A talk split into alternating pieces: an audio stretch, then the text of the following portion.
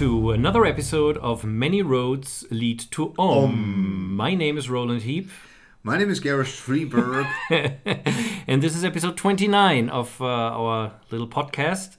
And um, as this is actually a German podcast, we'll just have to switch to German for a second. Uh, so please, if you are not very fluent in German, you can either listen to some gibberish or you can uh, uh, skip a little bit ahead because we have to get our listeners from Germany a, a, a heads up. Yeah. Give, a, give them a heads up of what's going on here.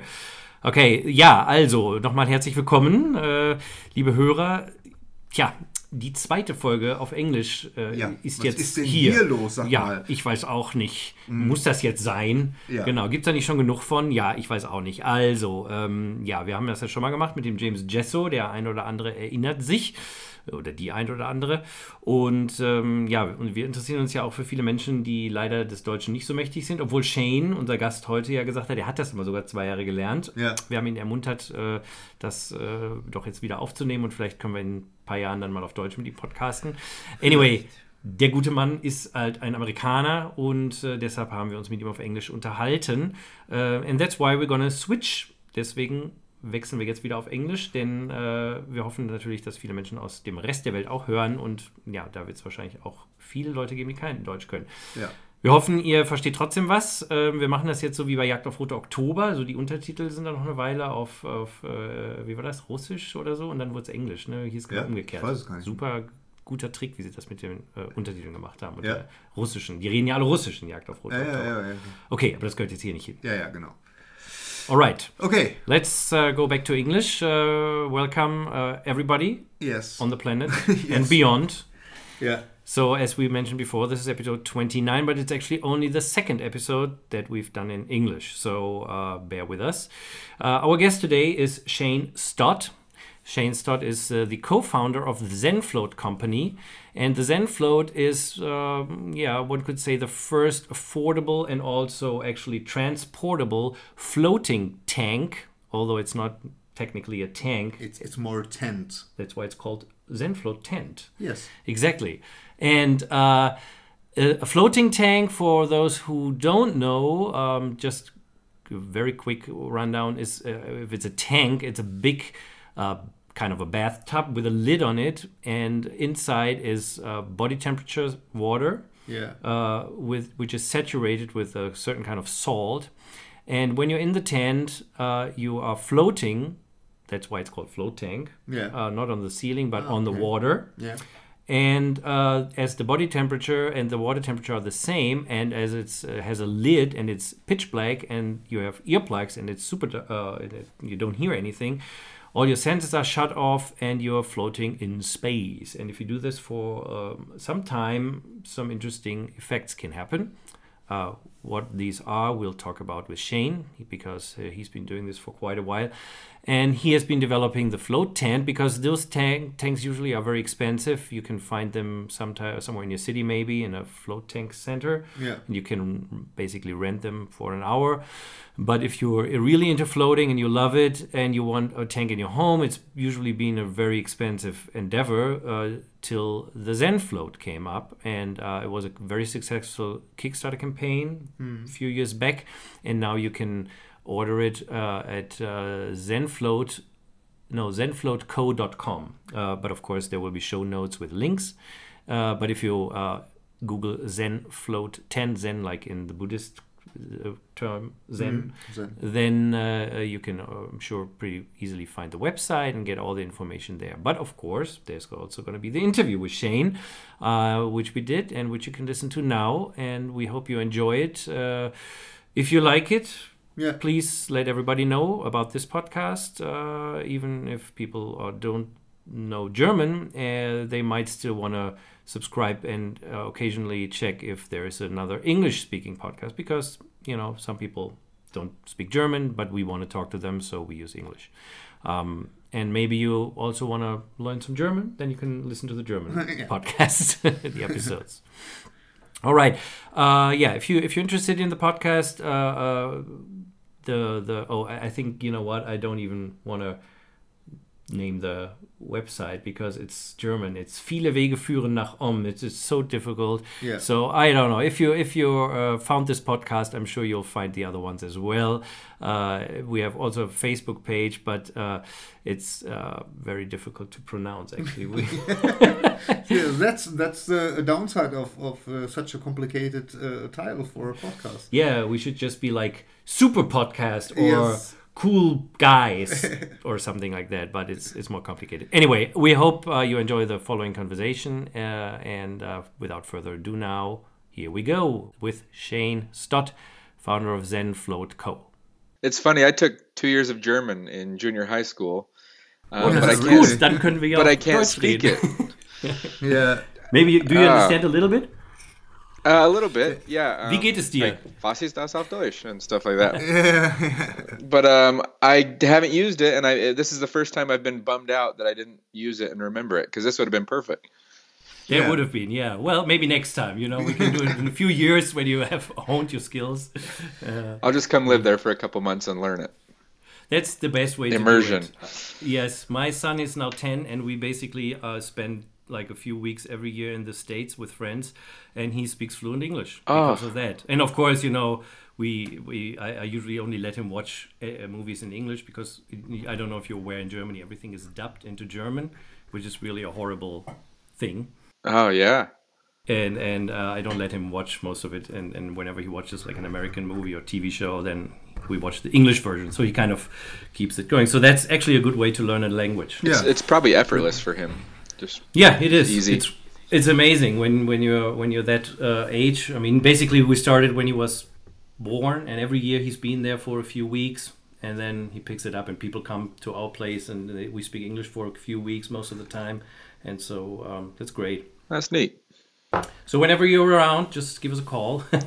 okay. Yeah, we're probably not in the most interesting part of Germany. Uh, this we are in Dortmund, which is uh, there's a area called the Ruhr area, uh, which uh, is actually the heaviest uh, uh, populated area in all of Europe. Uh, I don't know, like 12 million people live here or something. like Holy that. So- moly. Yeah. and and it's like a whole bunch of it's i sometimes think it's a bit like la in a way that it's like i don't know 10 15 cities kind of merging into this one big thing um, so uh, but it's more like it has been an, traditionally an industrial area and of course you know cities like berlin or hamburg or munich are way more interesting uh, but it's a workers workman's place I kind gotcha. of, so Yeah. Yeah. Yeah. Coal mining area. So. Oh, okay. calm yeah, Yeah. right so um Where, I guess- uh, by the way, where where are you located? yeah located? right Yeah. I'm in uh, Salt Lake City, Utah. Oh, Oh. And yeah, I, Utah is. I feel like we might have maybe one and a half million, two million. I don't know. It's not too big, hmm but it's it's you can tell it's booming. It's it's a valley, so we're we're totally surrounded by mountains. Yes. And when I was a child, half the valley seemed fairly empty. Um, but now, you know, I'm 32, and the valley is about full, almost edge edge to Okay. edge. So yeah, it's it's definitely growing fast.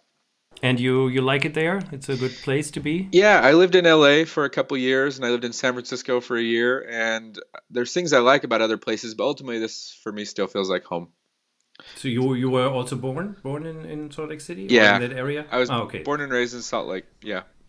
Okay, so that's home, right? Yeah. Yeah, kind some kind of that always feels like a good thing. Uh, And you know, I love the outdoors. I like downhill mountain bike and camp and boat. And Utah has just got he's- it's got outdoor stuff just everywhere, like recreational stuff. It's pretty neat. Mm-hmm. Yeah. Yeah. Right. Yeah. Cool. All right. So outdoors is the one thing, but then there's the tank, which is like uh, Indoor nothing. indoor nothingness. yeah. So, um, perfect. Well, yeah, uh, Shane, why don't you just start uh, a little bit about yourself, who you are, and how did you get into floating? Yeah, that's a good question. So, my name's Shane Stott, 32, out of Utah. That's the that's the simple the simple details. But how I got into floating is kind of crazy. I um I come from a background of panic and anxiety, and really ridiculous panic and anxiety. And it was about 10 years ago I had my first panic attack, and I was in Las Vegas, and I had been burning the candles at both ends uh, pulling a lot of all nighters, drinking, not taking care of myself. I was living in a new place. Uh, things weren't going right with the girlfriend, and lo and behold, I wound up in Las Vegas at a trade show, and I finally pushed it too far, and Mm. and I don't know if you guys are familiar with the anxiety panic feelings, but I was convinced I had gone insane in in an instant in a moment my body was shaking and uh, my my vision was trembling and and and just the fear kind of cycles on itself and it ramped up and up because once once you see these physical signs you believe oh something is wrong and then you go into your head and you go well maybe I've finally gone you know insane and my, Mhm. when I was young my uncle had schizophrenia and he Oh, got that doesn't help. no, and he got it when he was like 18, 19. It finally onset, and it kind of, it definitely ruined his whole life. And it's a big issue and story in my family. He's dead now, but there was always a piece of my subconscious that believed I could, you know, just get schizophrenia one day. And so this moment 10 years ago, when I was 21, 22, uh, in the moment, the anxiety to me, the only way I could understand it was schizophrenia, and it, and I lost it, and I was alone by myself in a hotel room, and I remember thinking like how could i calm myself down? And i ended up turning on the bathtub and just laying in the warm water and putting my ears under the water and it it totally soothed me. And which was weird because it, it didn't mean anything at the time. Um, but that it soothed me enough to get home and then i had to get into a counselor um, and th- th- this is kind of a longer story but Yeah. I had to get into a counselor. I got onto medications, and I just started working on my mental health. And it, it took a lot of years to work back. Um, and I would say one of my big breakthroughs in my mental health was about five years into it, eh, maybe a little less. I, I, I had a therapist really recommend meditation. And to me, it seemed pointless. I couldn't understand how doing nothing uh, would really do much for me, but I, I decided to try it and I tried guided meditations and I would do them every night and it really, really helped permanently. Like I, I say permanently, but if I was meditating, I was much calmer every day. The panic and anxiety were much easier to deal with. And so meditating kind of kind of became a staple in my life. And I was looking for, as a typical typical American, an easier way to meditate, which is stupid.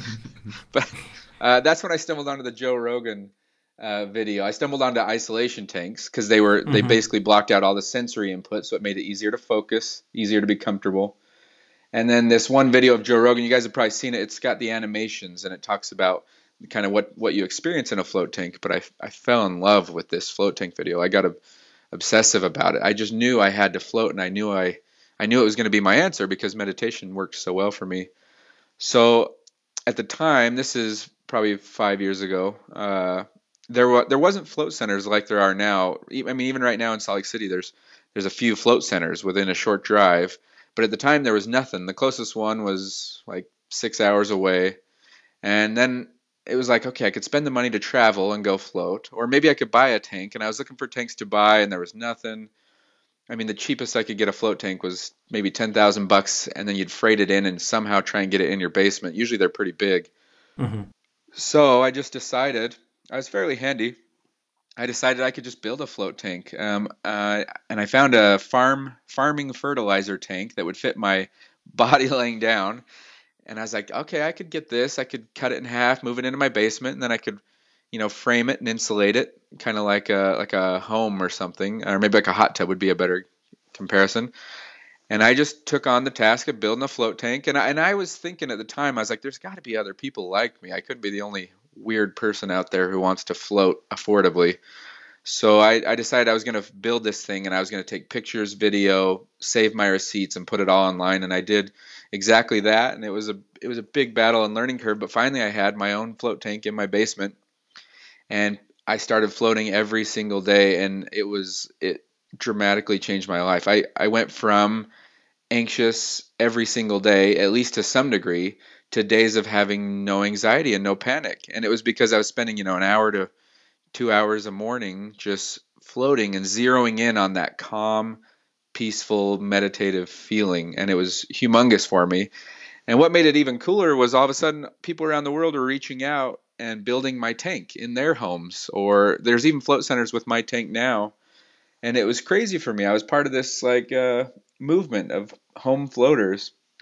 And the the home floating is what eventually led to me meeting my partner William. He's from England and he now lives in China and he reached out and he was he was asking questions about, you know, the float tank design and that sort of thing.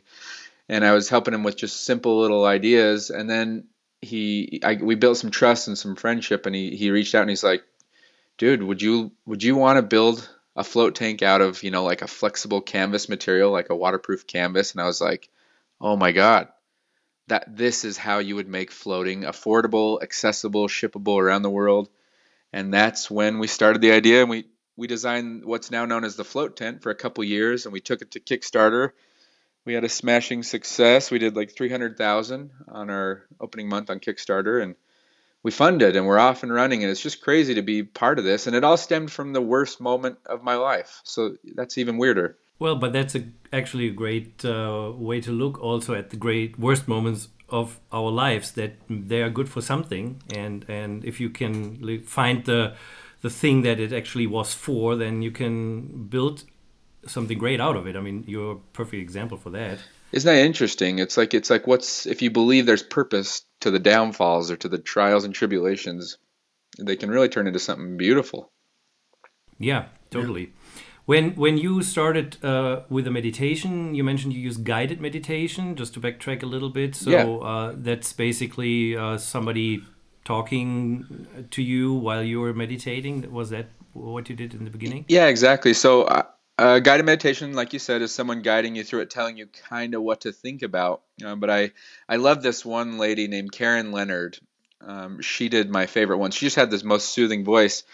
But in the beginning, if you just try and meditate, it's hard. Your brain's jumpy. It's like uh, it's like the attention span of a gnat. Like you can't focus. and then after using guideds, it gets you in the feeling of kind of directing your mind. And then from guideds, there's even some guideds that are really loose where they they tell you you know just feel and just just be aware of your breath and so they they help you train to meditate yeah you guys probably know this i'm just some of your listeners might not know this no that's that's always a good good topic i mean we we talk about meditation quite a lot of course uh, but on the other hand it's always good to hear from people how their specific practice uh, started out or works like you know because uh, it's we our call is, show is called many ways lead to rome so you know and every person has his or her own way and and mm. it's always great to hear uh, the specifics mm. um, from people so uh, it was interesting. So you you basically when you had your first big panic attack you you went into kind of the bathtub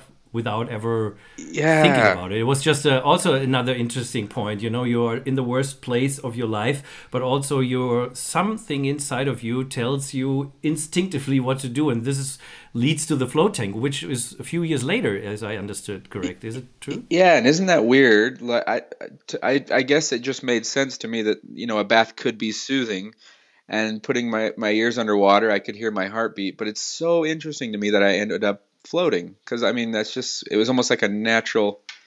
It, just really weird. I, I don't know how, how, that worked out. I mean, like it's it probably it. I mean, just thinking about it right now, it may have something to do also with the womb. You know, when you're in, in your mother's belly, everything mm-hmm. is perfect. You're mm-hmm. kind of floating in the warmth, and everything is perfect. And maybe there's some deep something deep some inside deep of us. Connection. There. Oh, absolutely. Yeah. I would think so. So, and, and then it took a couple of years for you, uh, and you did some therapy and and but then you figured you found the float tank as you said. So um, just briefly i mean we're gonna probably mention it in the beginning but just uh, for the people who haven't heard our first uh, episode just uh, what exactly do you do in a float tank or how does it work? What's what's the float tank?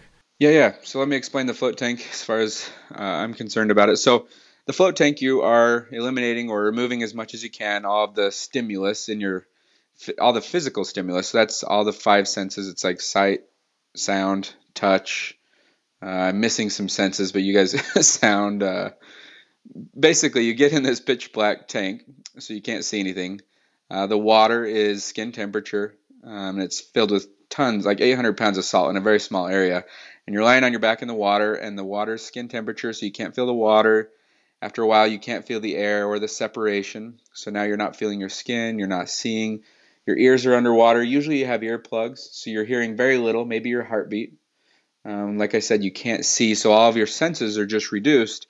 Um, and for me, I kind of think of floating in a couple ways. Um, there's a few different ways to float, but how I think of it is there's the meditative floats where you get in and you are purposefully uh, attempting to get to turn the thoughts off. I usually do that by like a breath awareness, counting backwards, Mm-hmm. and I'm and I'm purposely going do not think, um, and and I and I can get there.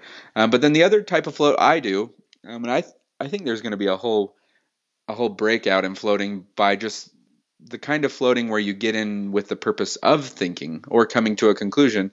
And most people let this happen naturally, but depending on what I'm up to in my life, I will purposely decide what the float's going to be. If I'm going to go in there and think or if I'm going to go in there and meditate. And sometimes it changes, but those are the kind of the two main ways I think of floating.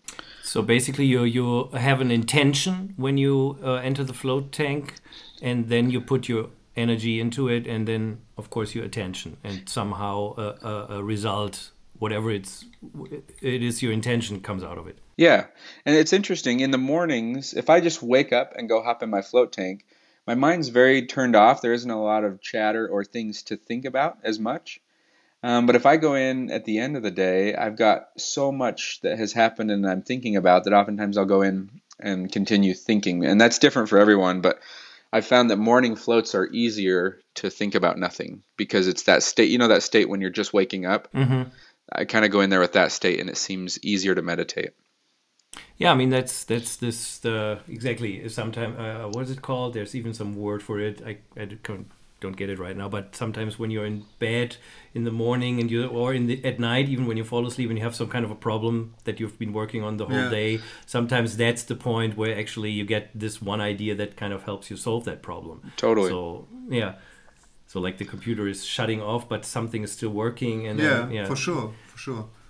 Yeah, the subconscious is constantly going. I don't know if it, you guys are the same way, but like uh, I'll go to bed with issues and I spend the whole night dreaming about uh, some form of the issue or some thinking of it through it. It's weird. Never happens to me. Yeah, I bet not. yeah, no.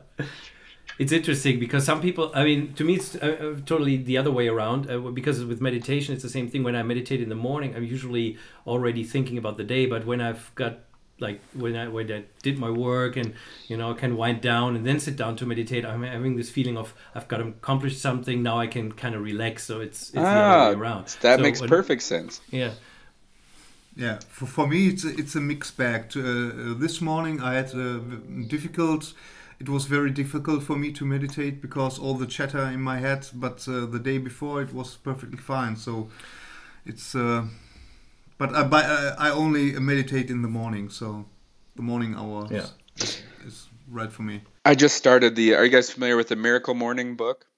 No, never Hey, heard of that. It's it's a book where well the only reason I started is because uh, a friend of mine Tim he uh, he got on this miracle morning thing. And basically you're trading in sleep for exercise meditation and like thankful type journal. Mm-hmm. um, but I did my first morning this morning. I'm looking at the rower. It's sitting right next to me now. But uh it was awesome. I, I really worked out hard and I, I woke up extra early. And then at the end of my workout I just sat there and uh, turned everything off. And I, it was really a good place. Like I was really able to turn the thoughts off and just feel my my body, the pulse, the the air, the breath, and it was it was nice. I don't know why I threw that in, but this miracle morning, I'm really hoping it pays off because it, it felt good this morning.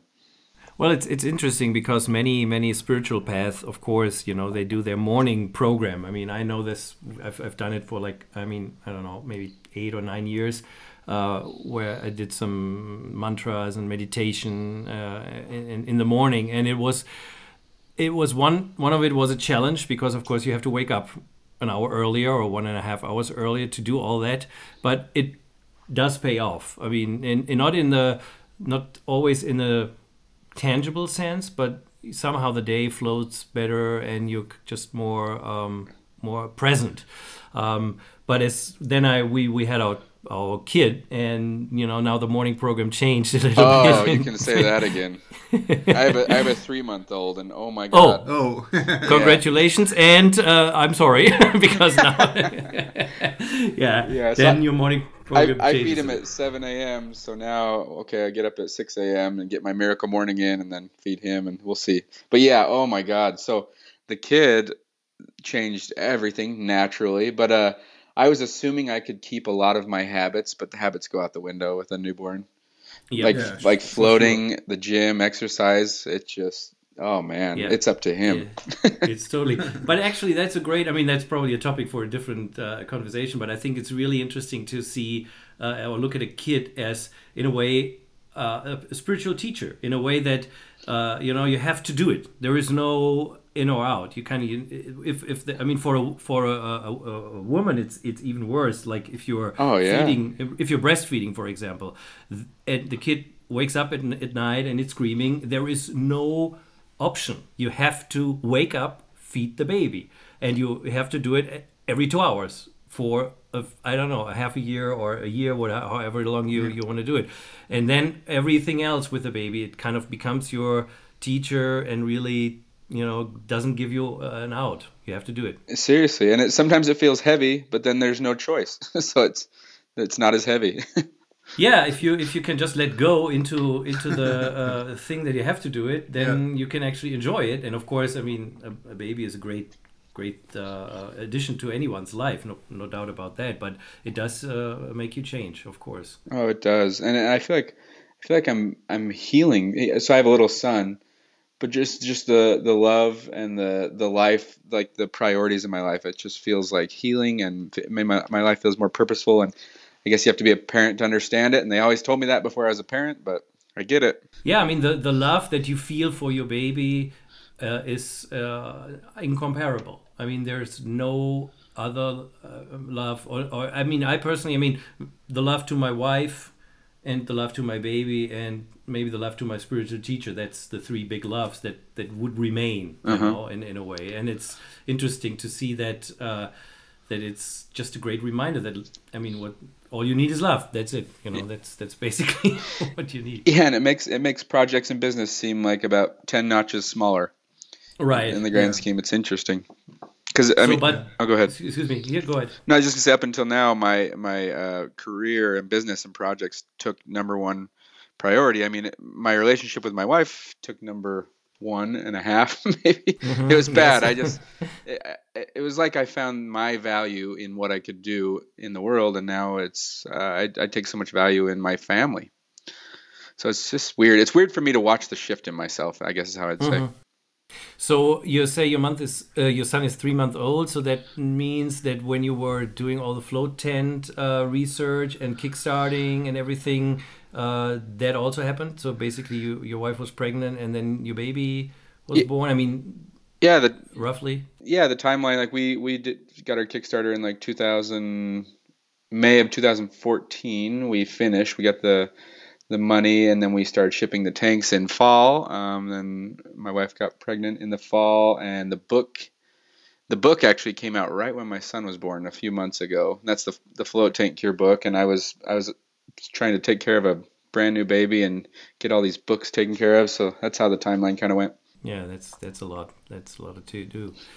Um, so how? Let's talk a little bit about your personal floating habit because you've been doing it for a while, very intensely. And um, how how do you do it? I mean, uh, it, just for the listeners who haven't ever used a float tank, just basically. I mean, what do you do? How, how do you get in, and what do you do in the tank? Uh, do you have any specifics? I mean, you just mentioned a few of them Yeah. earlier, but um, can you maybe elaborate a little bit? Yeah, so if I was gonna if if I was gonna give advice on uh, people who want to get into floating and get up get the float habit going, uh, my advice would be that a lot of times people and you guys probably know this, but as a lot of times people get into new hobbies or interests and they go absolutely overboard. They trade in everything in their life to get you know let's say floating, and they may go floating constantly. And so when I started floating, I had a tank in my basement and I could float constantly, and I got huge results out of it. But uh, the float habit for me is very much like uh, a gym habit. So, or let's say an exercise habit. Uh, so the real value is what happens to your life when you're in the habit of, let's say, floating. So I, I always push people. If you're going to try floating, don't go overboard. Just start going maybe once a week max, uh, maybe once every couple weeks, and get the habit going, and you'll see the results in your life. And I, I just really steer pe- people away from going constantly every day and then burning it out and not sticking to it because the real value comes in the long term habit. Um, but as as far as floating, uh, let me think. What would I recommend? I'm not. I hate to be a self promoter, but my book gives excellent ways to get started. Um, and, and, there's so many reasons to float. If you're floating for physical pain, you can float quite often and get those results quite often. If you're floating for anxiety, panic, uh, you're good to get the habit going. If you're floating just to for spiritual exploration, maybe that's every two, three weeks. But definitely the power of the habit. Um, I don't know where.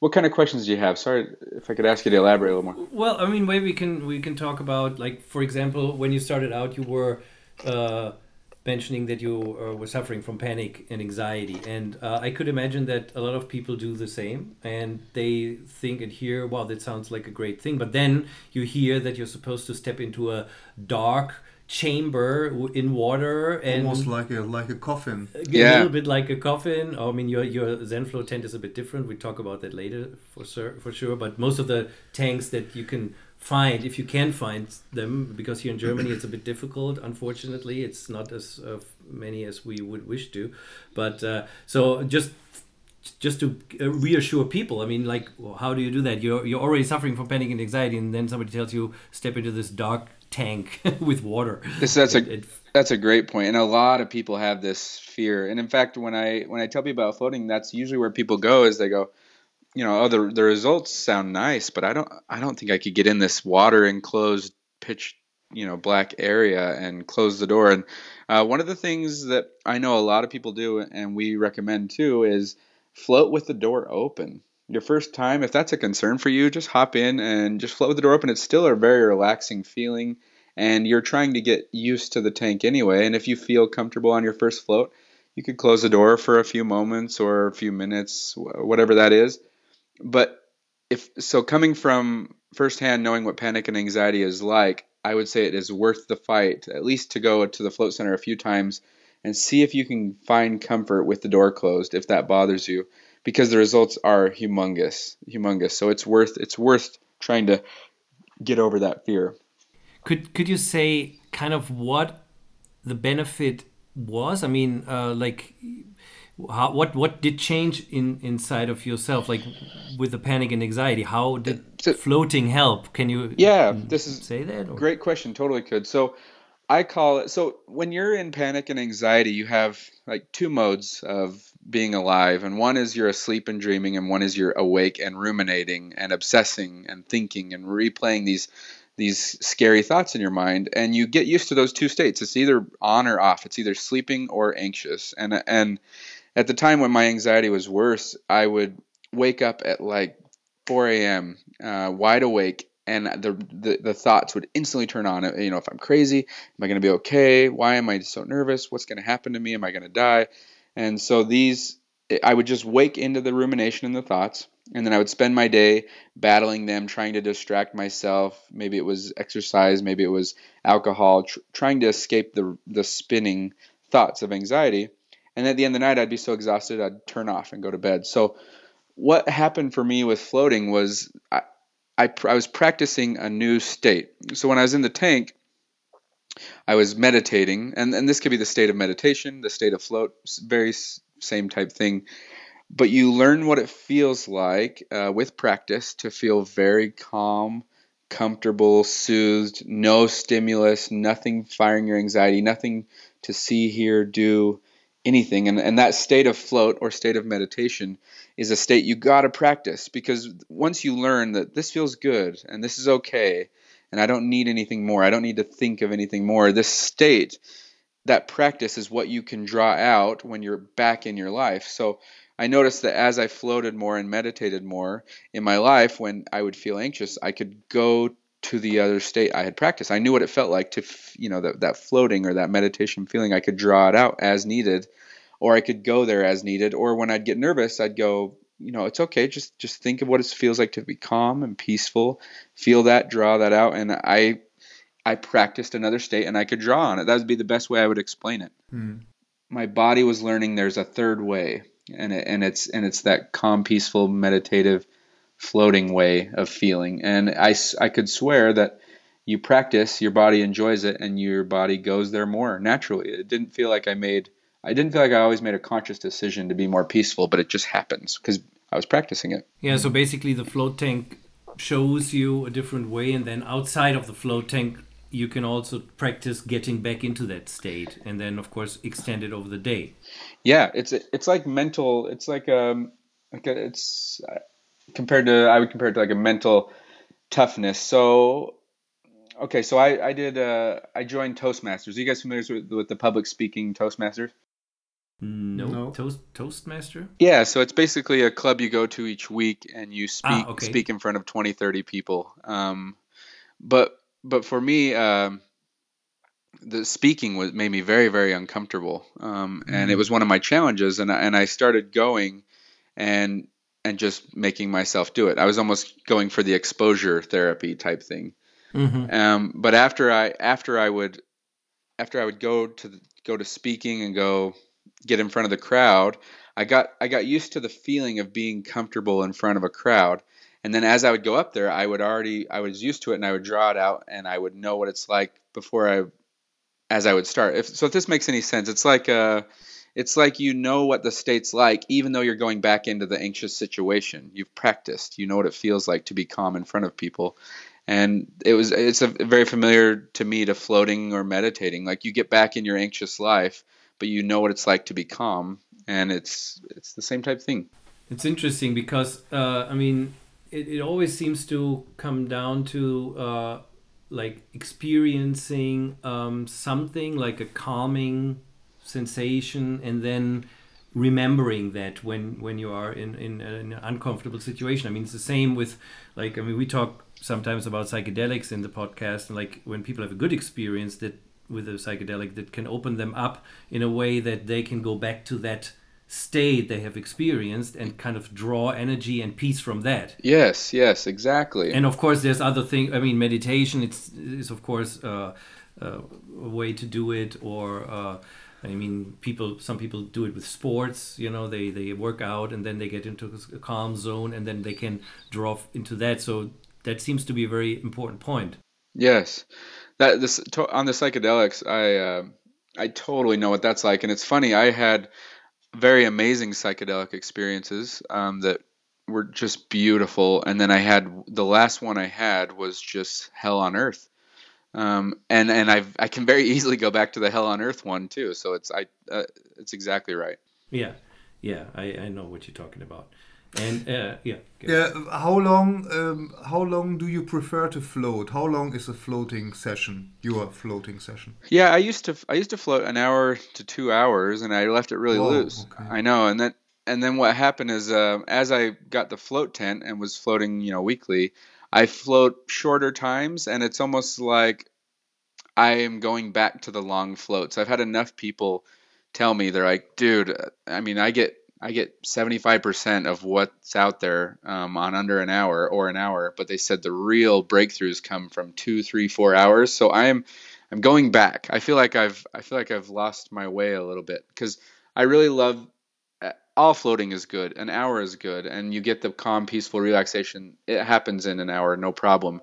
But uh, like Duncan Trussell, uh, he'll float for hours, and he'll have huge breakthroughs. And so I, I feel like I'm I've got to go back and get some of these huge breakthroughs, and I just got to float longer. But sometimes it's hard to find that much time to sit out. Right. Especially when you have a three month old. Yeah.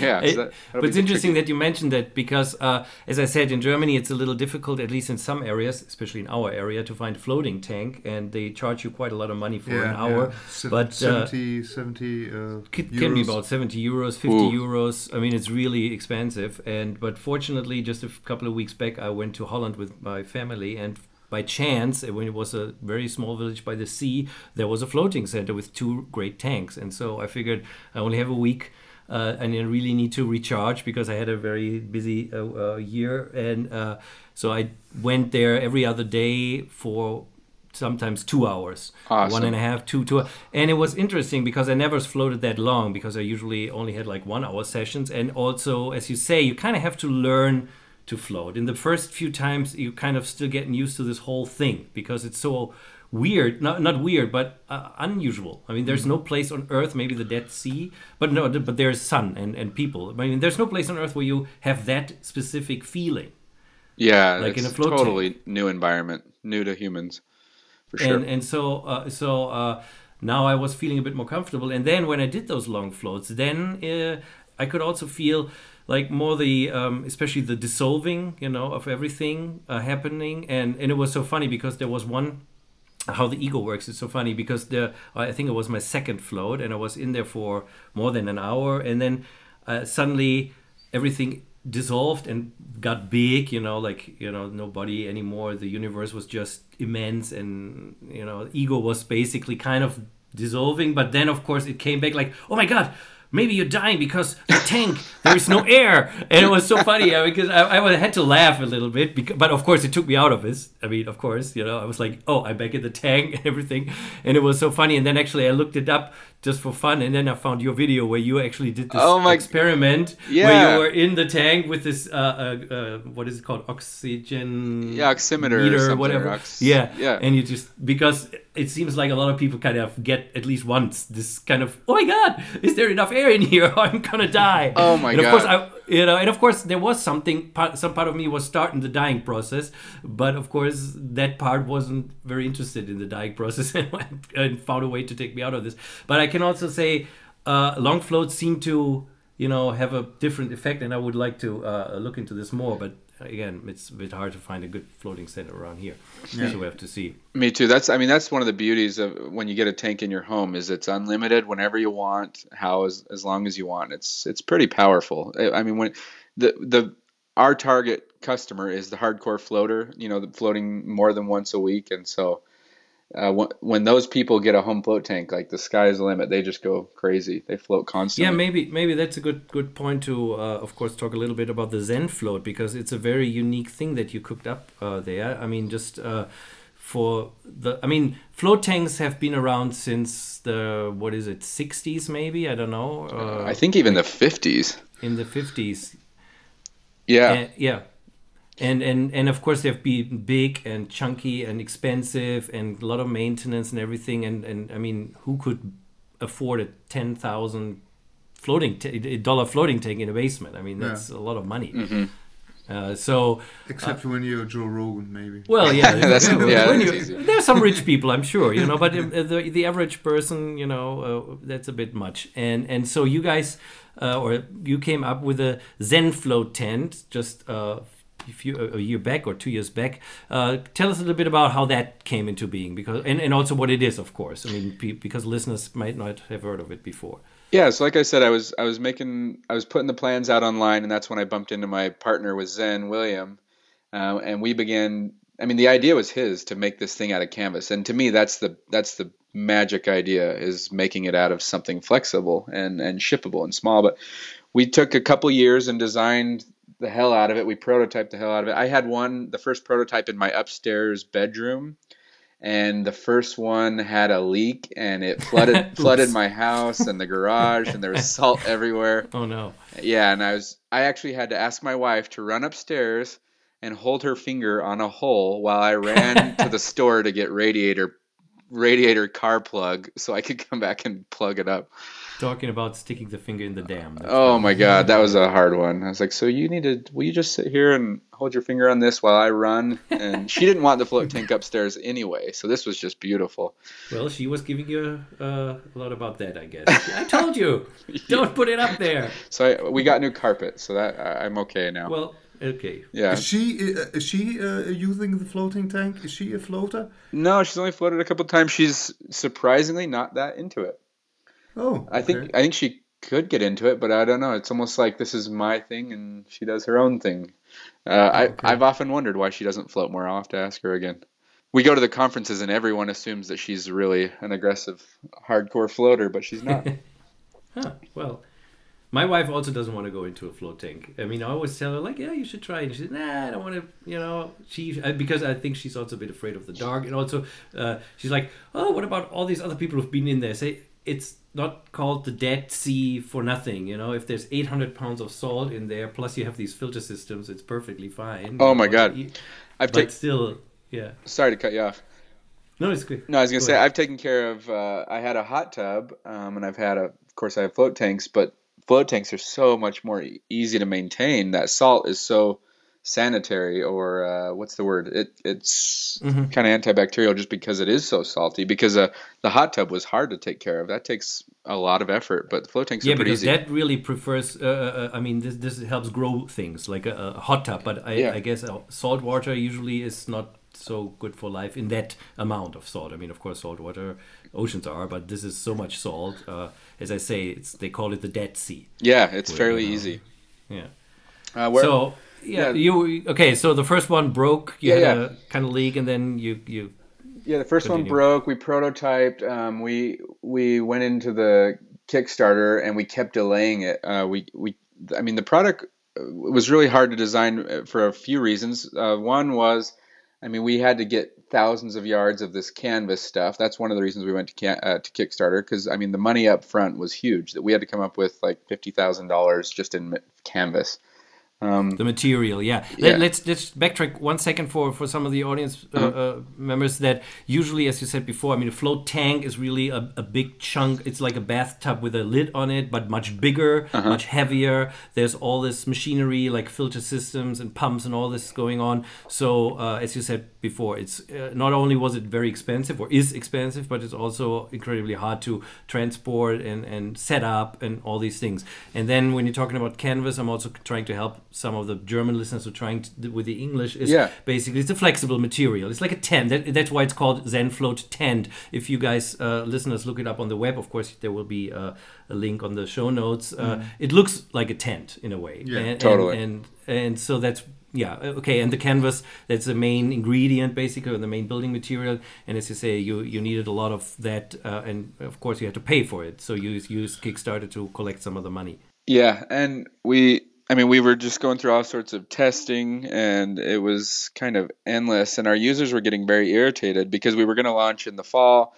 then we were going to launch in I don't know January, February, and then it was finally pushed back to April. But by the time we launched, I mean, people were really ready. In fact, I clicked launch the morning, you know, the morning of on Kickstarter. And I clicked launch and I refreshed within like five seconds and two tanks were sold. And I was like, what the hell? And then I I waited a few minutes, clicked it again, and five tanks were sold. And then I started just, I mean, we were so excited. We were, it was like a thrill ride. Uh, we, I, I couldn't believe that it was working. I mean, I could believe it was working, but not at that speed. We did 45,000 our first day. Uh, we did 100,000 our first week. It was just incredible. And we were on, I mean, we were on the news and the homepage of Yahoo and MSN Innovations. And it was big. It was really big. And it was like so fulfilling for me because of course I, I started out you know building them in my basement and battling panic and anxiety and then feeling like I wanted to help other people you know be able to float affordably in their home. And then the idea to fruition and it was for me it was just like uh, it was as as good as it gets. It was so neat feeling that it was it was going to work. And and from there this is when the real work starts after everything. We get we get the cash and we had we were going to deliver in 2 months and we specifically didn't do anything else. We didn't do any promotion, trade show. Uh, we didn't do the float conference because we were going to deliver on time. And with all of our great intentions and hard work, we still were late. We were, I think, we were a month and a half late or something. Um, but the people were okay. And then, so we we tested on, I would say, uh, maybe five tanks out that we already were beta testing. Yeah Uh, and then we sent out our, you know, 186 tanks out into the world, and oh my God, you would never be, you would never guess everything that could happen to 186 tanks out in the wild. We had like uh, GFCI issues. So GFCIs protect you from getting shocked and killed in the water. Um, if, if yeah, it's it's a great thing to have. Um, so our GFCIs would would have trouble in older homes, or or you would go to like a different country and a GFC GFCI that should work. Um, and I say should work, so they all worked, but some would trip off. So they would sense an electrical pulse or something, Mhm. they'd trip off, and then this sort of thing would happen. And then uh, so so we're dealing with GFCI issues, and then we're dealing with uh, the water cleanliness issues. Like uh, when, when people, I mean, people from all around the world, all different types of water, taking care of it in all different ways. And I'm I'm guilty too. I don't take care of stuff just like just like the instruction manual says. Um, so we had water cleaning stuff, and then we had you know, we just it was like that was when the real work began. So we, that was version one, and we just launched version 1.5. I would say a few months ago. And if you go to zenfloatco.com, you can see all the version point 1.5 changes. But we had a lot of work to do, and and the only way we found out was by launching it into the wild. Looking back, if we could do it over again, I think we would have launched. I think we would have came up with the money to make 20 tanks and send those out around the world for more like a beta team. Because I mean, yeah, but on the other hand, that's I mean, hindsight is 2020 all the time. That's the thing. In, in it is. that that uh, and and it's a very it's it's a first. I mean, it's a very unique uh, product that you guys came up with. I mean, nobody has ever done that before, and so. Uh, I mean, with everything, like even even if Apple brings out a new operating system, you know, there's a lot of bugs still in there. Yeah. and they Yeah. have to do another one pretty quickly after that. It, it just seems to be uh, in in the matter of things. It does, and people have been really cool about it. I mean, I can only think of a handful of people who have been really mad at us. In fact, one just happened recently, but the feeling was, hey, you know, like I want all these new upgrades for free. I don't want to pay for them. And for us, it was like, well, you know, if your your tank works and if you follow directions, it, it works like it's supposed to. But I mean, we can't upgrade everyone's tank for free just because we've improved it. And so, outside of a It's a bit like I, I want the uh, uh, iPhone 6s for free because I bought the iPhone 6. Yeah, That's kind of- that's how we felt about it, and we, I mean, we've we have a, a one year warranty on everything, and we uh, we got we got the ten year on the canvas, and so we make sure it works like it's supposed to, but we can't upgrade everyone, and most people have understood that. In fact, we offer the upgrades at a great discount, so people have been pretty cool. So um, just give us some of the some of the technicalities. Like, uh, I mean, how how how big is it? How how uh, much Oh. is it? Uh, you know, uh, how I think I just saw that you are now also offering international versions again, but you did a little different uh, with what you did the first time because um, there might be people who are uh, have been using float tanks or uh, and, and and and also you know like comparing it with the the ones that you have in, in, in a float center what's the difference and, and also Yeah. what's the price difference and everything like that Okay, so like uh, the float center, like you said, or the hard style tank, and you're gonna pay.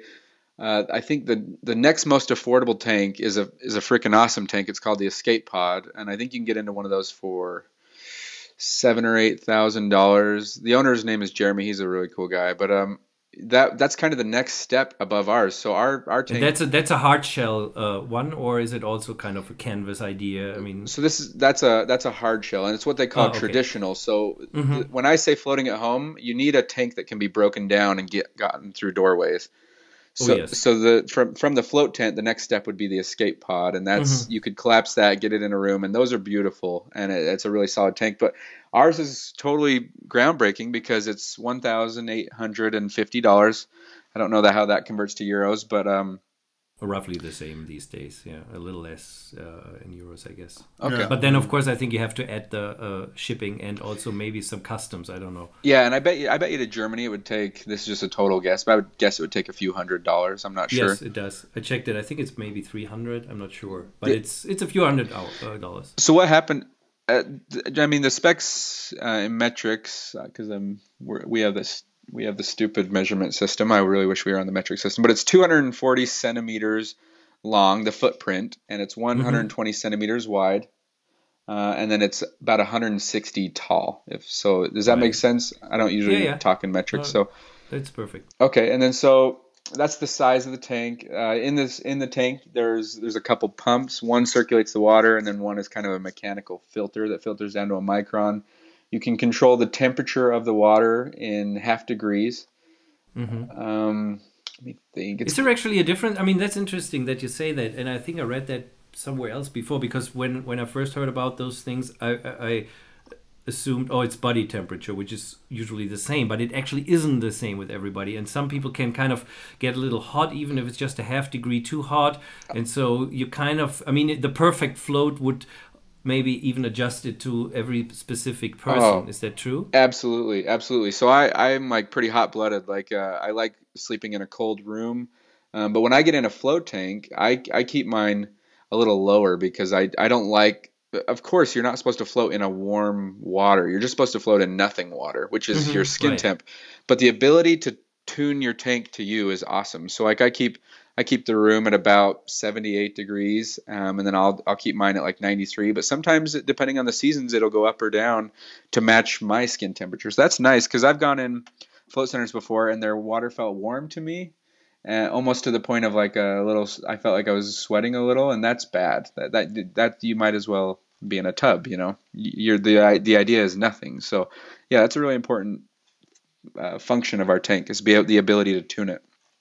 Yeah, I've also been in a tank where I was a little too cold, for example, and Yep. it's it's it's. I, I never thought about it because you know for whatever reason I always thought oh body temperature is always the same with everybody because otherwise you get fever. but then I got no, it's actually this is a tiny variations which actually make a big difference. They do. They make a huge difference. And and if you tune your room right, so the air temperature, because the tank draws air in naturally with a with a chimney effect. So if you get your room right, the air drawing in, you don't feel it, um, and the water feels perfect, and everything feels just right. And you can dial it in, and it's amazing. So it's it's a great part of having your own float tank. To be honest, uh, the reason. Uh, go ahead. Yeah. Uh, I read that the, the, the tent shape is not uh, is no coincidence. No. Maybe you can mm, tell us a, a little bit about it. Yeah, so this is one of the big things with with with our patent is w- it's all about minimizing drips, and so with drips, it's all about you know how much of the how much of the ceiling is on a horizontal plane.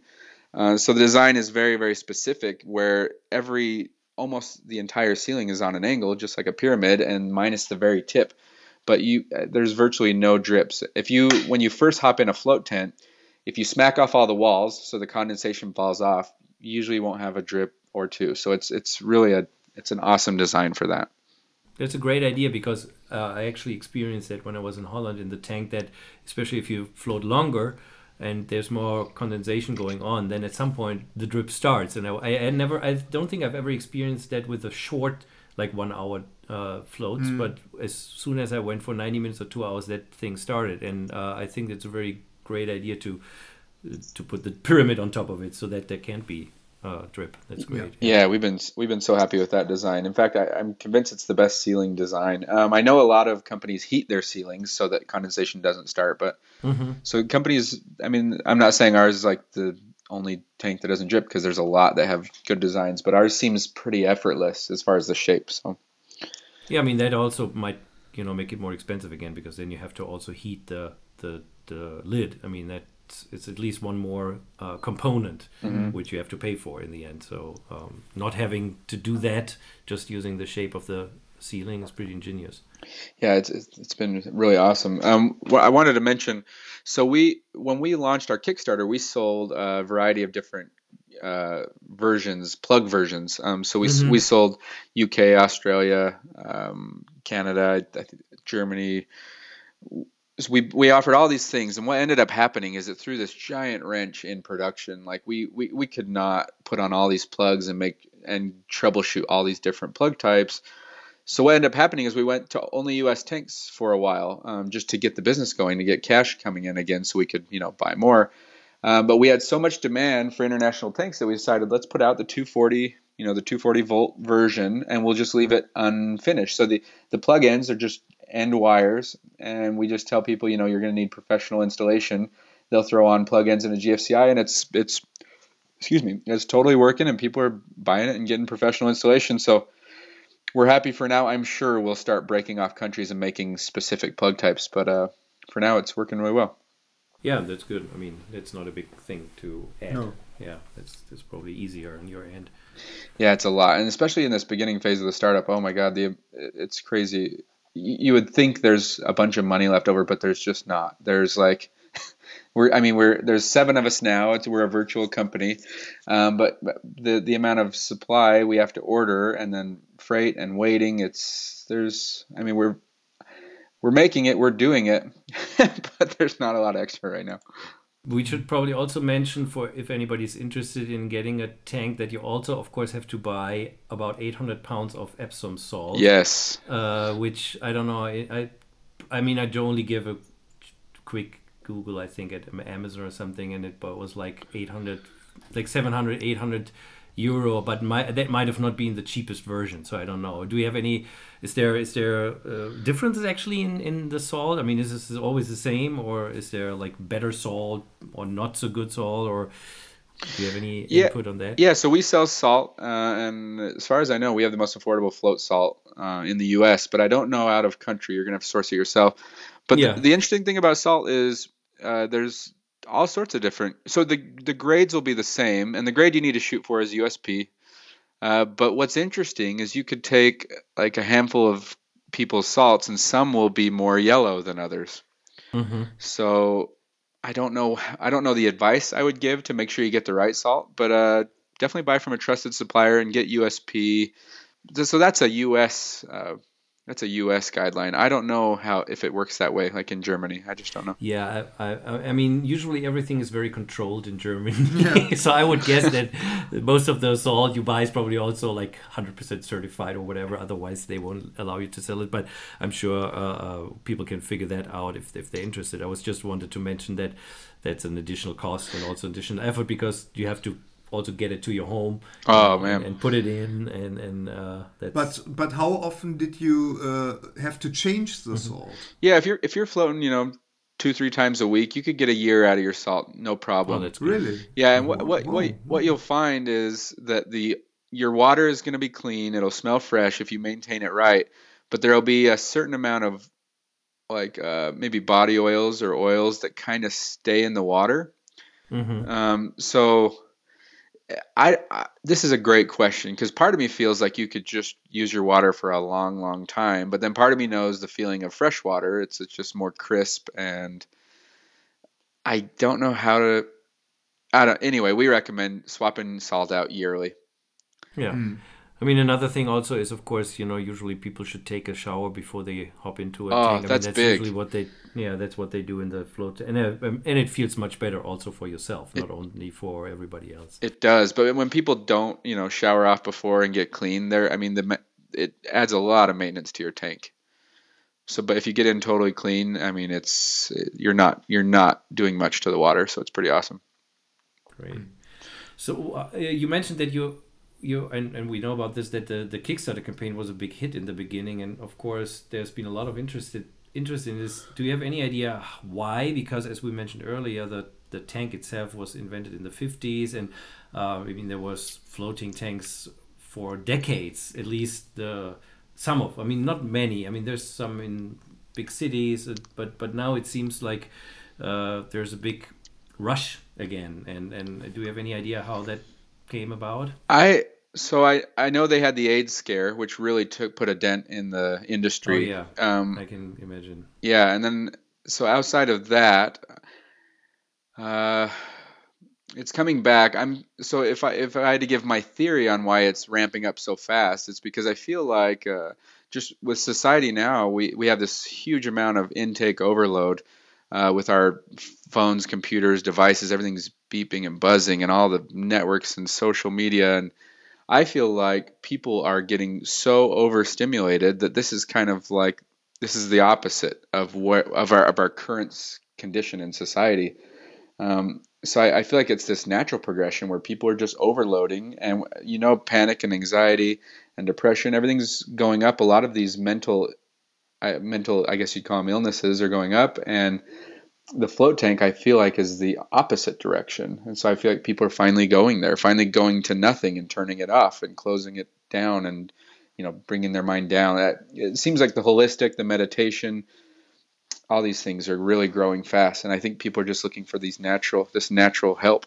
That's a very good point. yeah. Uh, are there uh, any medical studies that back up the benefits of floating? Yes, yes. There, there's a there's a lot of medical studies in my book. I cite a lot of the different studies, uh, but what's interesting is the studies, for the most part, are done on a small have been done on a smaller scale. But now that now that floating's taking off, there's a guy named Justin Feinstein, uh, Feinstein, I believe. But he has a he works for the Laureate Laureate Institute. Uh, I believe it's brain research. Um, but he has a whole floor of a hospital, and he's built all these custom float tanks, and he's leading the way in the science. But he has access to patients every day, float tanks every day, and he, he can do huge studies. Um, he they just covered him in Time magazine recently um, some of his research, but he is he's the guy that's going to really bring floating the floating research to the mainstream. I believe he's just he's got the tools and the access and the support where it's he will be the notable uh, researcher behind all this. So it's really cool. But there's a lot of guys that blazed the path before him, but they just didn't have the resources. I feel like. Mm-hmm. Yeah. So like uh, you mentioned anxiety. You also mentioned depression. Uh, I also remember in your book you were talking about PTSD, mm-hmm. uh, post-traumatic stress disorder. Uh, so that's the psychological part where uh, a floating can help. Mm-hmm. So if people suffer from any of those conditions, uh, you would advise or you would suggest like a float tank is a good way to uh, help with that. Absolutely, and I wish I had the specific studies with me. I should have my book with me, but um, oh, oh, P- no PTSD. We can, we can, link to it. They're, they're having pretty epic break breakthroughs with PTSD in a float tank. Um, and and what's interesting is Justin is taking the science from, he's separating it from. So they say there, there's a science behind you know meditation um, and that sort of thing with with uh, relief, and he's separating it and, and actually proving that the float tank is more than all the other. Th- it's not more than the other therapies, but it's it's uh how would I word it? It's it's different. It's it's not just meditation. It's actually more. So it's it's pretty neat. Yeah, I mean, in in a sense, it might be meditation in the sense that it is easier to actually get into the meditative state. I mean, for me personally, I can say that because when you sit and meditate, it's it's you know something's always bothering you or you know there's or there might even be noises or i mean you're still feeling your body and your aches and everything but when you're in the float tank it, it's much easier to let go. Oh and yeah. that's actually what meditation is about in a way. And and uh, i mean I, of course i'm not familiar with the studies and i'm, I'm just you know uh, thinking a little bit about it and it's maybe uh, it it accelerates the the time that you actually need to get into a meditative state if you're not a professional meditator. Oh yeah, you are in that state, and and uh, of course that is a very helpful state for the mind and the body. Absolutely, and the, another direction they're taking it is the physical relief. Uh, fibromyalgia. There's a pretty big study going on right now that um, you know it's it's they're getting a lot of relief. So fibromyalgia is a pain mm-hmm. disorder. Mm-hmm. Yes. Um, and then they're also proving, you know, in the in the sports science that uh, recovery is cut down. And I, in my book, I talked to a guy named Yassine, and he is an ultra marathon runner. So he's running like hundred mile races, um, and he it used to take him two weeks to recover. Um, but since he's found floating, he, he recovers in half the time. So, so that's just a that's a story. But they're actually they're bringing the science to the recovery because the Epsom salt, uh, the soothing the muscles, because people do the Epsom salt baths already, but this is like such a high concentration of Epsom salt, and your spine in the zero gravity it decompresses, joints decompress, and it's pretty powerful. So, but but the, it feels like right now is the real proving. It's it's like everyone knows it's working, but it's time mm-hmm. it's time to really prove it even more. But I there, there if I'm sure if a researcher, a previous float researcher heard this podcast, they would be offended because a lot's already been proven. Yeah, but it's it's it's true that uh, the scientific method and also uh, like the the modern version of it. There might have been a study 20, 30 years ago, but people always want the new stuff and they want to do it again. They want to really make sure. And, uh, and um, it proves it's good. Yeah, like a large scale too, I think is important to a lot of people. That is true. Otherwise, they will just say it's anecdotal evidence, and and who knows? you know, it might just be placebo or whatever. I mean, it's good that you also mentioned that the salt itself is has uh, some properties. You know, it's not just there for you to stay afloat but it also works on on your skin and also uh, on other things. Totally. Is that true? Yeah, and and they say that most people have a sodium deficiency. Um, so one of the things they're proving right now because there's there's uh there's people who just fully believe that the sodium penetrates the skin. Uh, what's it? Is it? Is uh, trying to remember the word. Something dermal. Uh, it, gets in your body through the skin, and there's people that say that it, it doesn't. And so one, that's one of the things they're proving right now because sodium goes so so fastly through your system that they're hard, they're having a they're having to measure and prove that it does penetrate the skin. So that's one of the things they're working on too.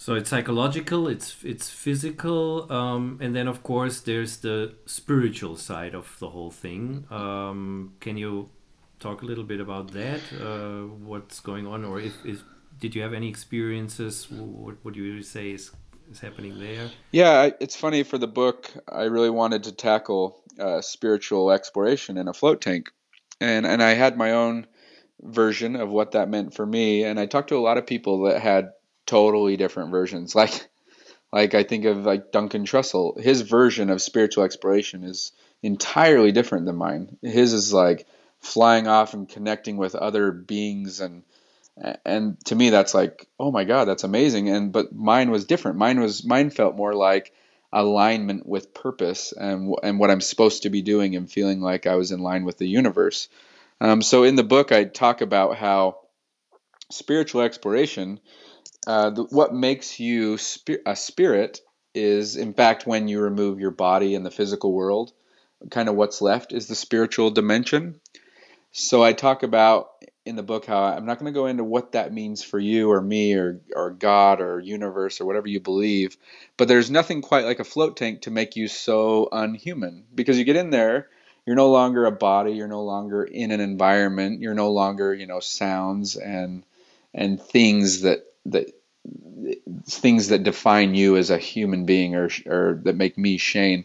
So in a float tank, you're entirely spiritual. There's nothing quite left but you and your thoughts and your.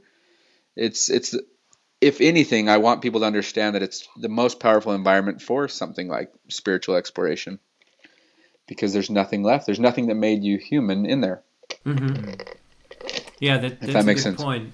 Yeah, yeah, totally. I mean, that's exactly uh, because the no distractions also from from uh, what you really. I mean, we always talk about thoughts and and that many people believe they are their thoughts, but uh, when you're in the floating tank, or they are their body, or uh, you know, first the body goes away, the environment goes away, and the thoughts at some point also go away. Yeah. And then what's left is probably closer to what you really are than what you thought you were before. I know, isn't that Yeah. interesting? Like, wh- I think one of the things that led me into panic and anxiety was I believed that my thoughts were me, or I believed that okay, well, if I if I feel like I'm going crazy, then I'm going crazy, and if and if I feel like everything's going to collapse, I then I'm everything's going to collapse. Uh, so it's almost like I was.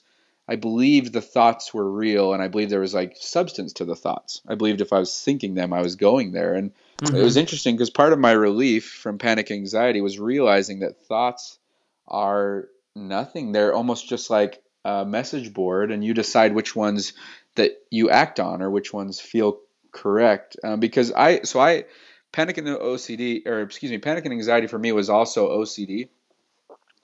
Um, and I hate to give everything definitions because it's hard to define, but but I, I would think thoughts that were just kind of disturbing to me, and um, that was part of the reason I felt so anxious. And it's funny because I had to really come to the conclusion that a creative mind can think disturbing thoughts, but that's not you. It's it's your it's your actions and your intentions and what you care about, or better yet, how the thoughts made you feel. Because if the thoughts scared you, then that's all the more reason that the thought isn't you because it's not in line with you. So it's it was it was interesting for me.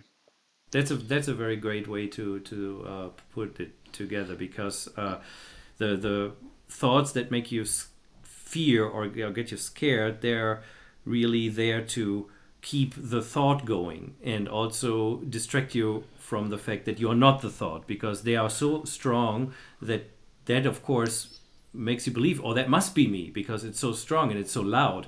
And uh, only if you as you say it's like a canvas it's like i always say it's like a screen in a movie theater you can watch it and it might be so a horror movie or it might be a comedy but there's still somebody watching the movie Yeah. and uh, so i guess that's more i mean that's my personal way of every as i say everybody's got their own way of trying to word it and figure it out but uh, Yeah, and the, and the mental world is so hard to define. So sometimes like titles oversimplify it, but I, I feel the same way. It, it's it's very much you're a witness to a thinking machine. hmm Exactly. The witnessing, that's that's a, a major point that we always uh, uh, talk about here as well. That, that we say, you know, that's basically try to be the witness of your life and don't get sucked into it all the time. Uh, especially, I mean, in both ways, you know, people can get totally sucked into the negative, but also into the positive way. And and I mean, even though it feels nicer to be in the positive, it can also distract you in a way from who you, you really are. So it's always kind of the, the trick to maintain some kind of uh, detachment. Uh, which doesn't mean you don't feel anything, you know. I mean, mm-hmm. but I guess guess you know what I'm talking about. I do. I totally do what would you say? Uh, uh, who should uh, check out floating and um, who maybe not? Ooh, that's a good question. Um, I would say initially, if the idea intrigues you and you think there may be something there for you, you've got to try it, and you've got to try it at least a few times because you're sometimes people's first or second floats are a little awkward, a little uncomfortable. They're spinning in space. They're trying to they're trying to get comfortable in a float tank. So if it intrigues you and you think there could be something there for you, you got to try it and you got to try it at least three times. And if you are just, if what I'm talking about uh, or floating sounds totally foreign and stupid and pointless, then I think the place to start would be guided meditations. Because if, if I feel like if you can get something out of a guided meditation, you can get a lot out of floating. But like I, I talk to people all the time who are like, that sounds totally pointless and I'm like, well, then you're missing like one of the earlier pieces. So you have to believe that turning off and turning down your mind is a good thing. So start with a guided meditation. Yeah. And, and are there people who shouldn't float? I mean, is there any? Uh, did you ever encounter a people or group of people who shouldn't do it or who wouldn't benefit? That's a good question. So uh, maybe maybe a really strong uh, claustrophobic. Uh, even then, I would recommend trying it. Um, but it it is an enclosed environment that's dark and that sort of thing. But I I can't think of anyone who would be bad. I would say I would say if you were really battling some mental illness, that it wouldn't hurt to actually run the idea by your therapist or your doctor because I would, I would hate to exas- exacerbate yeah, a mental illness. Right, but and maybe don't do it. I mean, of course, you kind of would be alone in the tank, but maybe have somebody, you know, in the room and and uh, be in contact just in case you know you feel like oh I'm losing it or, or anything. And I also think it's at least for uh, our listeners in Berlin. I haven't been at the center, but I think there is a fairly new floating center which uh, doesn't have a lid. It's basically a, a big tub. Oh, rooms. And, and and they and they, it's a room. It's basically they they just uh, heat the room and and uh, turn off the light and everything. Mm. I haven't used it, so I can't really comment. But uh, I was in way intrigued because this would at least take out this uh, feeling uh, to be in a box because you know you are not you're in a room in a big bathtub basically uh, so those uh, those are ideal for, for if you're concerned mm-hmm. about having mm-hmm. space mm-hmm. and feeling okay and in fact justin feinstein feinstein i always say his name wrong uh, he in his hospital where he's doing his research he made rooms uh, because okay. he, he, found that men you know patients with mental issues uh, found much more comfort in a room so yeah that, that does totally, totally make sense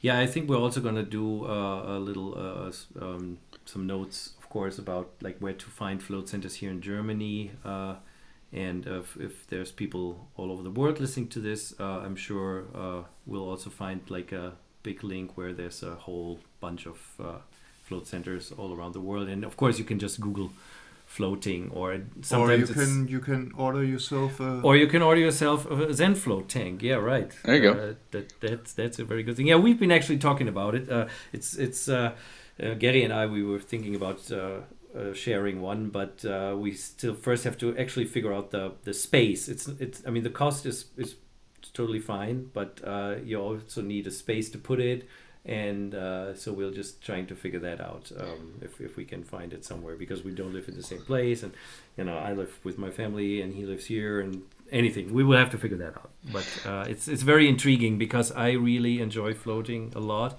And uh, I think it's it's really a great way to yeah connect with your yourself. Yeah totally and it's it's it's really nice to have a a nice float space. Like I have a float room, and it's just it's just nice. We I, a lot of people put them in their bedrooms, and it got pretty crowded. I'm sure. Mm-hmm. and right next to your bed, no room left. But Yeah, so that's the first step is finding that room. Yeah, That, that's the one thing, and uh, we'll we'll work on that. So maybe maybe this uh, will work out. But but do you uh, think that for the foreseeable future you will uh, also offer the international versions? Is this like a, a mainstay now, or do you think it's going to be in waves like you did? Yeah, this this unwired version is for sure a mainstay. But I would say as, Okay. as time goes on, we will end up making finished uh, finished electrical for all the different countries for some of the main countries. Mm-hmm. Floating is really big and like uh, I'm trying to so of course the UK, but then uh, Australia is really a big floating country. You'd be surprised. Okay. Huh. Interesting. Yeah. Mm. Never heard about that. Did you uh, did you get orders from Germany? Uh, yeah, we got a bunch of orders from Germany. Oh, okay. Yeah, because it's it's really difficult in, in, in certain parts, as I mentioned before, to, to find a float tank. It's it's kind It's of totally unknown here. well, there are a few, but they are far and be between, and there's always you know a The long- one the one in uh, nearby is in a in a in a uh, um, what is it? A dentist dentist dentist uh, a private dentist uh, uh, uh, hospital. Is it kind of hospital? Dent, dentist clinic. Yeah, yeah, kind dentist of, uh, clinic. yeah, Yeah, yeah. And uh, yeah, that's they they're charging uh, lots of money for. But it's for one interesting hour. because I think they use it actually for kind of relaxing the people. yeah, Uh, because Their of course a lot of people are anxious to go to the dentist, so they figured we put a float tank there and people can float and then go to the dentist and feel more relaxed. that's that's yeah, Smart. It's, it's shaped shaped like a what is it? A, shell. sh- a shell. Yeah, there's these kinds of. Do you have ever seen those? The shell-shaped Oh yeah, float tanks. Yeah. yeah.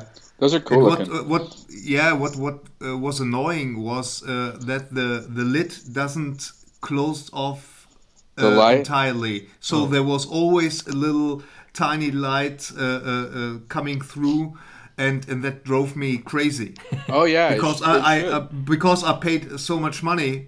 Uh, and want the whole experience, and and oh, there was al- always coming this light into the into the tank, and and uh, I told the the girl at um, uh, when I was uh, done, and she said, "Yeah, well, it's it's broken. Some some heavy dude uh, uh, just I don't know did something with the lid. I I don't know. To me, that is such a big deal because one of the things I really enjoy about floating is the fact that you can have your eyes wide open and you can't Yeah, see sure. anything. You're just off Yeah, in space. Yeah, Yeah.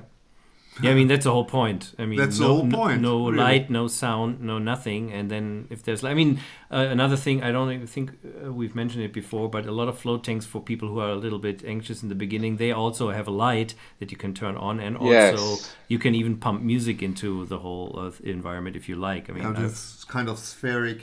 uh, any kind of music. I mean, you can just give him your iPod and play AC/DC if you like. I mean, if that's your, your idea of float. relaxing. Uh, okay, right. That's I that's another type of flow I didn't cover. Yeah. Yeah. Yeah. AC/DC float. yeah. Uh, do you, uh, um, by the way, do you do you recommend?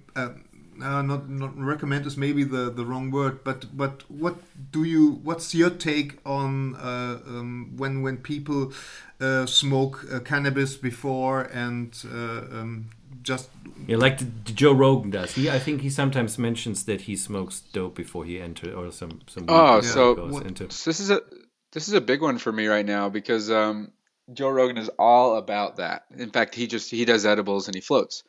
Um, and, and Duncan Trussell, he's all about. Well, actually, Duncan Trussell was initially all about it, but he said once he got his tank, he preferred sober floating, which is totally Right. interesting. yeah Yeah, for me, uh, honestly, um, especially now that it's getting legalized around in different states, I I do want to try it out, um, and I think it could be very very powerful, and I, I think you could have some really amazing experiences. But I haven't personally done it, and in fact, uh, when I you know 10 years ago when I had the panic anxiety, the last time I smoked sent me into a tailspin, and, and a really bad one, and it, it just freaked me out. It, it it was awful. So now, uh, now that they have designer, you know, marijuana where you can get low mental, high physical, Mhm.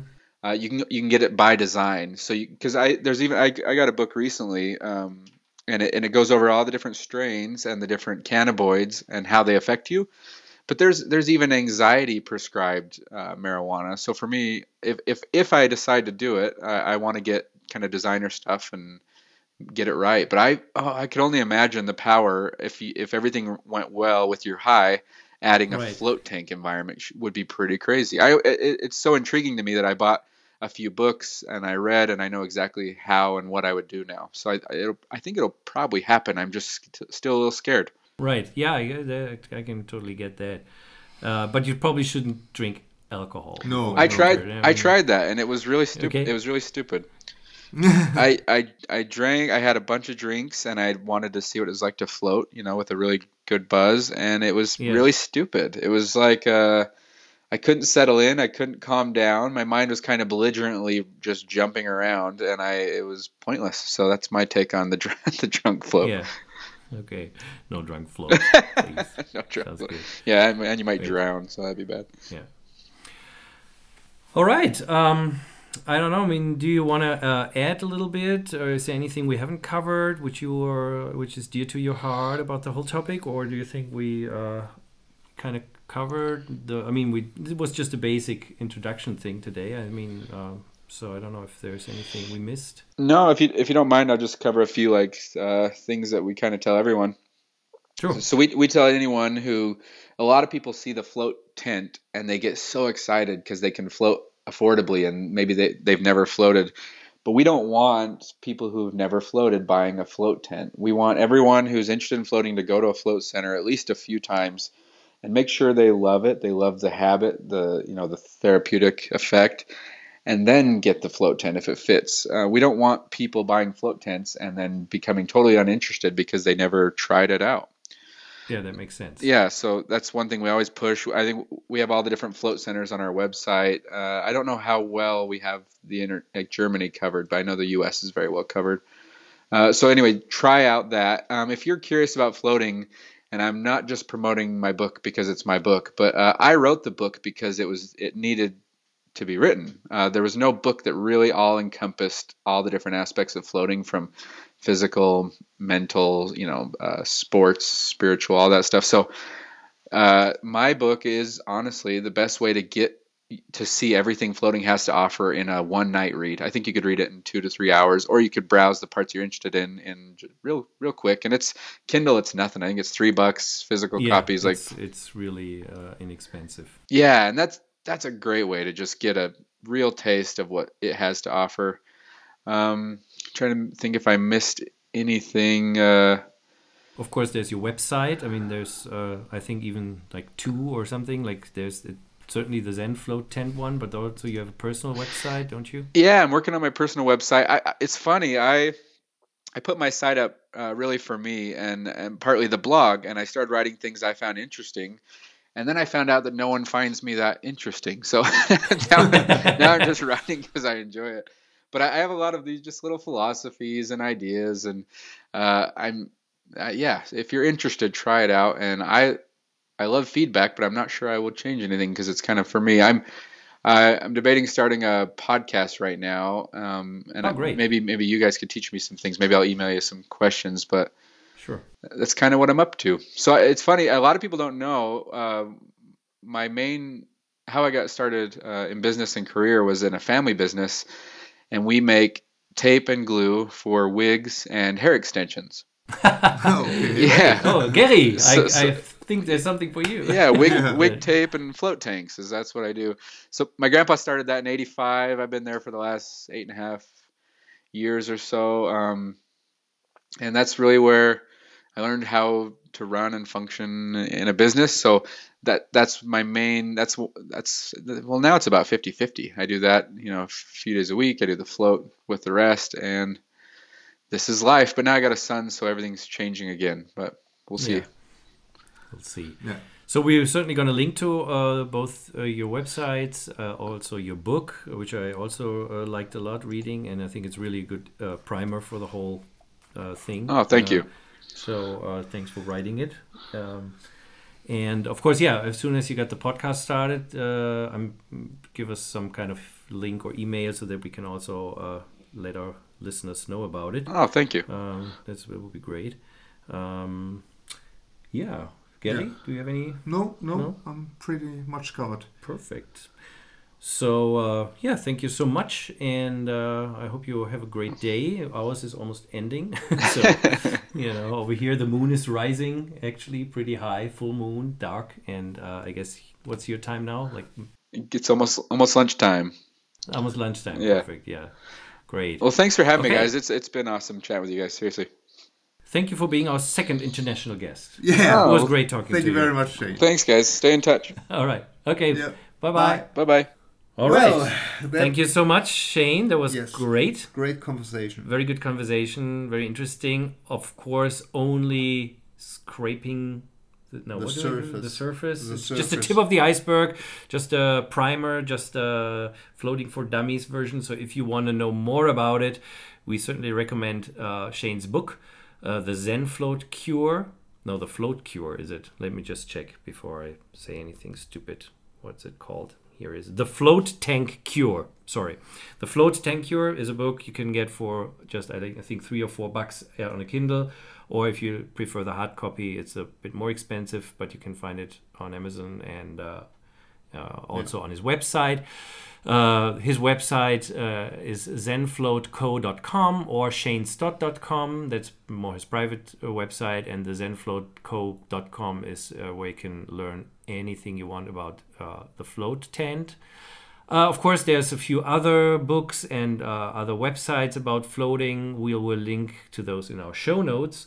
Um, so if you want to check them out, I'll at once I'll just spell the website just for the patient people. In the beginning, I didn't want it. It's www dot v i e l e Yes. w e g e f u e h r e n n a c h o m dot com. You lost me. You lost yeah, with I lost everybody. I'm sure, but you know you can you can play it very slowly. So it's basically wie viele Wege führen nach Om. That's the German title, and uh, we always say it's many roads lead to Om.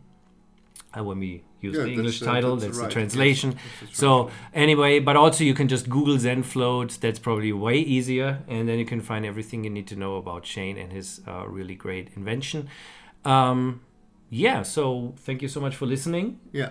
And if uh, uh, you're interested in keeping in touch with us, you can uh, subscribe to us on iTunes. Uh, you can find us on YouTube, uh, and um, Yeah. And if you if you're interested in floating, just uh, check uh, if your uh, uh, city is is uh, uh, having. Um, sometimes there are floating centers. Uh, um, in most big cities, yes, there should in be, most big cities. especially in the states. In, in in other countries, I'm not sure, but if you just Google floating in, your Berlin, city, there- yeah, in Germany there are a few, and Few, and, yeah. and it's it seems it to out. be uh, kind of uh, on the rise, as um, Shane mentioned, uh, with the success of their uh, Kickstarter campaign and, and their uh, idea. It's interesting. It seems like more people are interested in it, and it's actually a really great. I can just attest from my own personal experience, and you too. Yes. Uh, it's it's really an awesome uh, way to spend your time and learn a little bit more about yourself.